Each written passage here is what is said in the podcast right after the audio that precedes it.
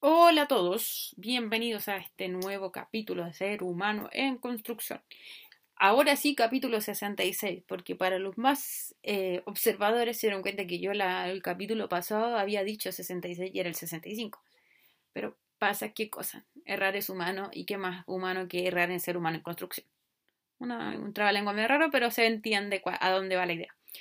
Hoy día vamos a, a estar comentando eh, sobre el concepto de perdón.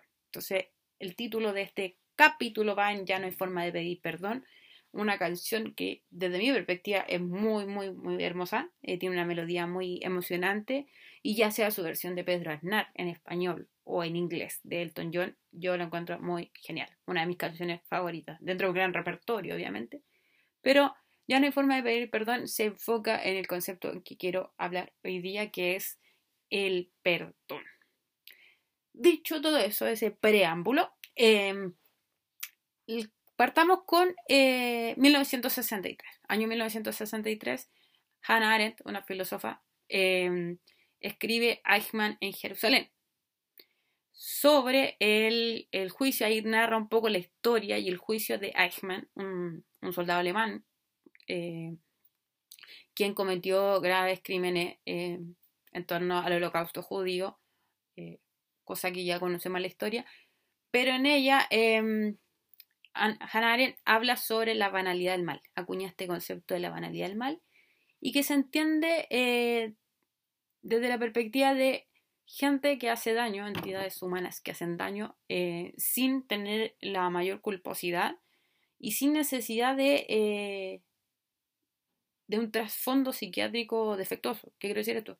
Son personas que no son psicópatas, que no tienen algún trastorno mental, que no funcionan bajo una lógica diferente que el ser humano corriente, es decir, son seres humanos corrientes, pero que actúan mal a sabiendas, como en el caso de Eichmann, eh, que tortura gente, que mató gente con todas las de la ley.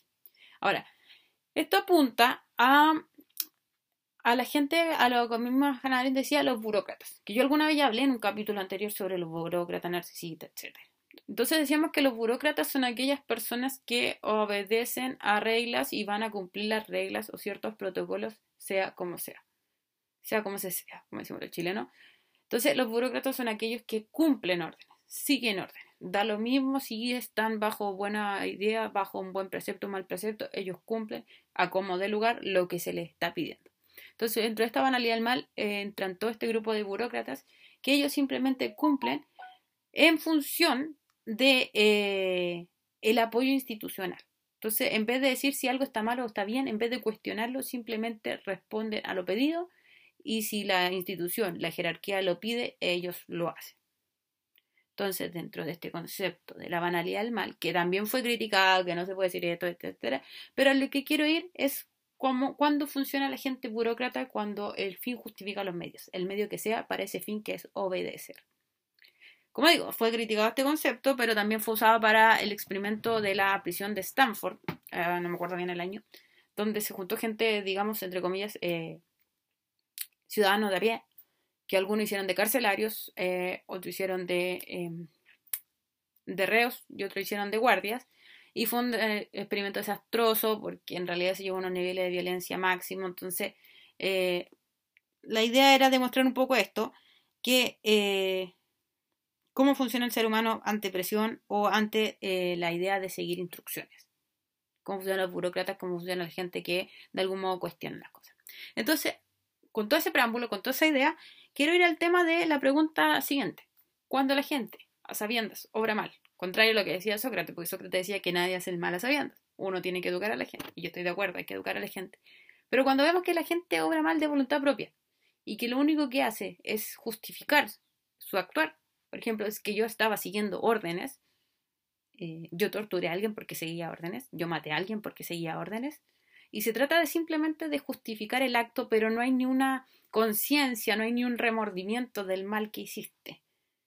¿Se, ¿Realmente se puede perdonar a ese tipo de personas? Hay que perdonar esos actos cuando eh, no hay una reflexión sobre lo que se está haciendo, simplemente un justificativo de lo que dicen, no reflexionar sobre lo que dice. Entonces, de ahí ahí viene el concepto principal de este capítulo, que es el tema del perdón. debemos perdonar, podemos perdonar a personas que realmente no, no tienen una, una autorreflexión, un autoconocimiento sobre lo que están haciendo. Entonces normalmente se nos dice, sí, hay que perdonar a todos. Y venimos de esta tradición cristiana que nos dice, perdonemos a todos, perdonemos a nuestro enemigo, amemos a nuestro enemigo, y se confunde una maraña de cosas y de palabras que en la Biblia no aparece o que Jesús no dijo o que se interpretan para sacar el mayor beneficio de la cuestión. Y a eso quería ir. A la tradición cristiana nos dice, sí, perdonemos. Pero, oh maravilla, como decía un profesor de la universidad, señoras y señores, la mayoría de, las, de los preceptos de perdón que se utilizan para casos como este que hablábamos de Eichmann, se utiliza la frase que Jesús dijo en la cruz, eh, Padre, perdónalos porque no saben lo que hacen. No obstante, señores, aquí viene el gran secreto. Eh, les voy a mostrar en inglés y en griego porque ahí está el, el detalle. En el Evangelio de Lucas 23, 34, a ver si lo alcanzo a mostrar ahí. Quiero que vean ese pedacito de ahí en inglés, que está entre paréntesis. ¿Qué significa que un texto esté entre paréntesis en la Biblia? Y aquí la, le doy las gracias a un amigo que me instruyó en el tema. Cuando un texto está entre paréntesis en las traducciones de la Biblia es porque probablemente no haya sido es de dudosa reputación, de dudoso origen, de dudosa traducción, un texto entre paréntesis en la Biblia. ¿Qué es lo que nos quiere decir esto? Que probablemente y según estudios, Jesús jamás dijo, Padre, perdónalos porque no sabe lo que hacen. ¿Y a qué nos lleva eso, señores escuchantes de ser humano en construcción? Que el único justificativo donde, tenemos, donde decimos que hay que perdonar a la gente sí o sí es en esa frase, Padre, perdónalos porque no saben lo que hacen. Pero ¿qué pasa cuando esa frase es de dudosa reputación? Cuando probablemente ni Jesús, con todos sus sacrificios, ya se considere humanos o divinos, no lo dijo. La tradición cristiana toma otro matiz. ¿Por qué? Porque si uno va a la Biblia, cristianos o no cristianos, la Biblia siempre nos habla de, la, de perdonar a quien se arrepiente. Si tu hermano se arrepiente, perdónalo. Si viniera muchas veces arrepintiéndose, perdónalo. Entonces, donde se guarda la idea de perdonar sí o sí, es un texto de dudoso origen, de dudosa reputación y de dudosa traducción. ¿Qué quiere decir esto? Que nos quedamos con las manos vacías en el perdonar sí o sí. Incluso en los textos más religiosos, como los bíblicos, nos dicen perdonemos cuando la persona se arrepiente. Y el mío Padre nuestro dice, perdónanos, eh, perdona nuestras deudas cuando, como nosotros perdonamos a los que nos adeudan o nos ofenden. Entonces siempre hay un intercambio de acciones. Yo perdono cuando hay un arrepentimiento. ¿A qué nos lleva esto? A que, que es la idea de hacer borrón y cuenta ¿no? Perdón que tengo que revisar mi apunte, muy, muy importante, es un tema muy delicado para mí, entonces creo que hay que revisarlo bien. Entonces cuando la gente dice, no, hagamos borrón y cuenta nueva, hagamos como que esto no pasó, no importa, empecemos de nuevo. No, señores, no siempre es el caso. Puede haber excepciones, gente que perdone sí o sí, que va a perdonar bajo cualquier condición, pero no, señores. No es obligación nuestra perdonar a aquella gente que no se arrepiente. ¿Por qué? Porque siempre cargamos con esta culpa judeocristiana que decía Merlí de hoy no he perdonado, me siento mal, si yo debería perdonar, soy yo una buena persona, perdono, ¿por qué no puedo perdonar? Ojo, porque no todo el mundo puede ni debe perdonar si no hay un arrepentimiento de fondo. Eso es en Hanaren, en la Biblia, en el libro que sea. O sea, yo no solamente estoy hablando aquí a una audiencia cristiana, yo sé que muchos y la mayoría de los que me escuchan ni siquiera son cristianos, pero por tradición estamos acostumbrados a escuchar estas cosas. Pero no, señores, no siempre se puede perdonar cuando no hay arrepentimiento. ¿Por qué? Porque hemos caído en esa culpa de que, ay, yo no perdoné. Pero si el otro no se quiere arrepentir, ¿por qué tengo que perdonar?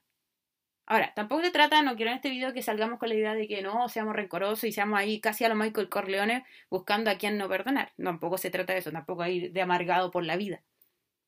Pero sí de tener un poco de empatía con uno, o sea, primero con uno mismo cuidarse, segundo cuidar al resto y no llegar y decir ya eh, escondamos cosas bajo la alfombra, borrón y cuenta nueva, esto nunca pasó, porque hay mucha gente que vive como eso, ya si, si ya pasó, pero tú le preguntaste a la otra persona si a la otra persona ya le pasó.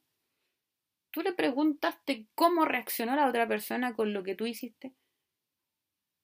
Entonces, ¿cuál es el punto de todo esto? Tanto nosotros cuando queremos ser perdonados como cuando queremos perdonar, el arrepentimiento es fundamental.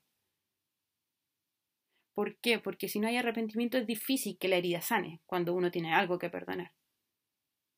Si uno, por ejemplo, eh, voy a dar un ejemplo muy concreto, aquí hace un tiempo atrás me hice un piercing en la oreja. Si yo duermo para el lado que no está el piercing, sana más rápido, se sana más rápido. Cuando duermo para este lado, vuelve a abrirse, me vuelve a doler. ¿Qué significa esto? Si la herida una y otra vez la abrimos, obviamente va a ser difícil que sane.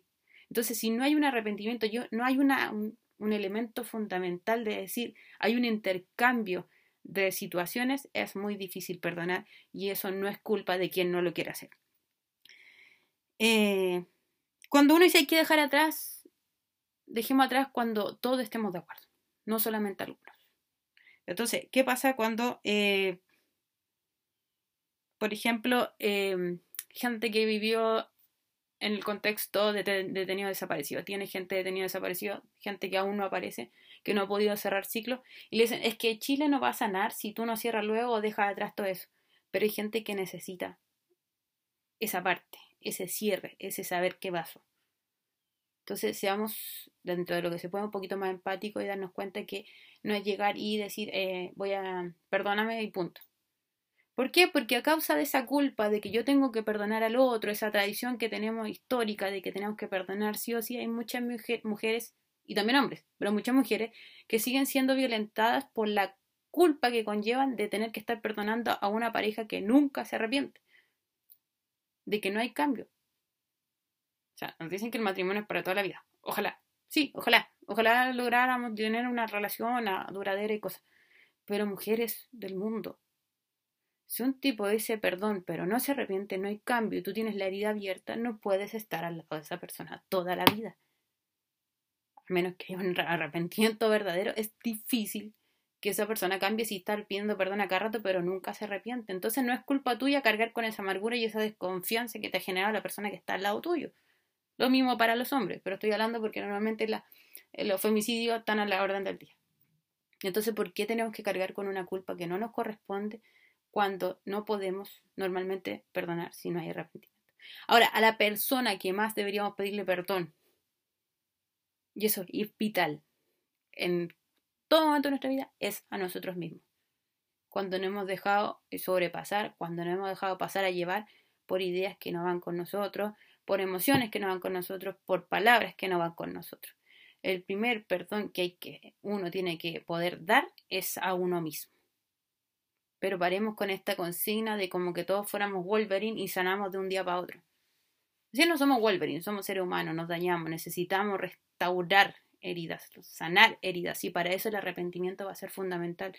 Por eso, bienaventurados los que pueden perdonar de una. Tampoco, como digo, es cosa de andar por la vida odiando, pero no se sientan culpables cuando no pueden perdonar si no hay cierre de, de situación. Puede que sí, puede que hagamos el esfuerzo, pero si la herida está tocando una y otra vez la puerta, difícilmente pasa. Por eso, tanto humanamente como sociedad, necesitamos aprender a cerrar las heridas, pero que haya dos protagonistas en esta situación. Ahora bien, volviendo al tema un poco de, esto de pedir perdón y no y perdonar y cosas por el estilo, tampoco como digo, no quiero quiero que quede muy claro que no voy de eh, amargado por la vida y no perdonar a nadie, como digo, ser rencoroso, Michael Corleone mató a la mitad del mundo porque me engañó, porque me estafó, porque me traicionó. Tampoco se trata de eso, porque por ejemplo, cuando nosotros o sea, bíblicamente nos dice efectivamente que tenemos que perdonar a todos, pero sí el amor es fundamental y eso para todos, cristiano o no cristiano. El amor no se trata de eh, me olvido todo lo que hiciste, punto. El amor, finalmente, lo que espera del otro le desea el bien. Como dice, como dice en italiano la expresión de amor, desear el bien. Entonces una cosa es que yo perdone la situación y otra cosa es amar. Son dos cosas diferentes. Yo puedo amar a mi enemigo, pero es diferente el tema del perdón. Porque yo puedo amar a mi enemigo porque yo puedo desearle el bien. Que salga de lo que yo creo a lo mejor en la oscuridad de su vida que no lo está dejando ver bien y que me está hiriendo. Pero perdón con amor son dos cosas diferentes. Y hoy día quería reflexionar sobre eso.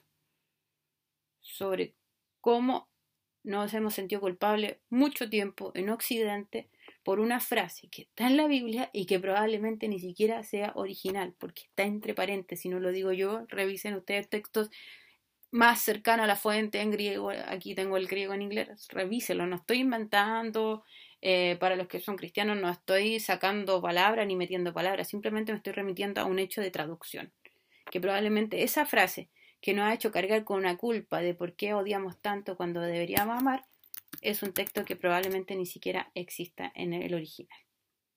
Sí, debemos perdonar cuando nos piden perdón y sí debemos perdonarnos a nosotros mismos. Y es más, sí, debemos amar a todos porque somos todos humanos y estamos dentro del mismo sistema. Pero es diferente el perdón a cuando la herida no se cierra. Por eso cuando la gente dice ni perdón ni olvido, es porque todavía falta algo, nos falta mucho como sociedad. Un abrazo grande, nos vemos el viernes, no, perdón, el sábado, sábado, se me olvidó que sábado, con el especial Día de la Madre. Un saludo grande, recuerden suscribirse a la campanita y nos estamos viendo y recuerden que todos vamos por el mismo camino del perdón, del amor y del ser humano en construcción. Nos vemos.